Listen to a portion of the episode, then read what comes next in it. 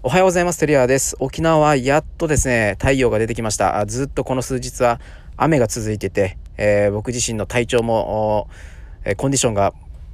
完璧でなかったんですけど、今日からやっとスイッチが入ってきそうです。皆さんはどうでしょうか？はい、今日はちょっと営業のテクニックについて紹介したいと思います。まあ、対面営業、まあ、リアルな場面でですね、えー、相手と打ち解けるためには、どのポジションに立てばいいのかについて、えちょっと話したいと思います。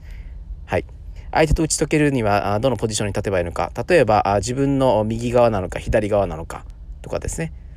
相手はどの位置にポジションを置いた方がいいのか。結論から言うと自分の心臓側に相手を置く。相手を置くって言い方はですね、え、なので相手の右腕側に自分は立つ。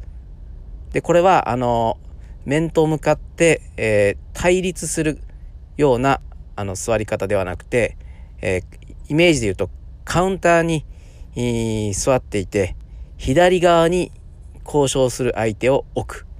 なので相手からすると右側に、自分はいる。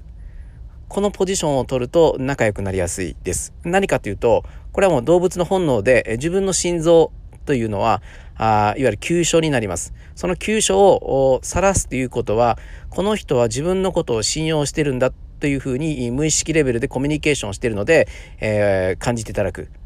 意識はしてないんですよ。意識はしないんですけども、無意識レベルでこの人は自分に急所を晒している。だから安心していいやつだ。ま、いわゆる敵ではないんだと思っていただくことができる。なので、え、もし名刺交換する時に、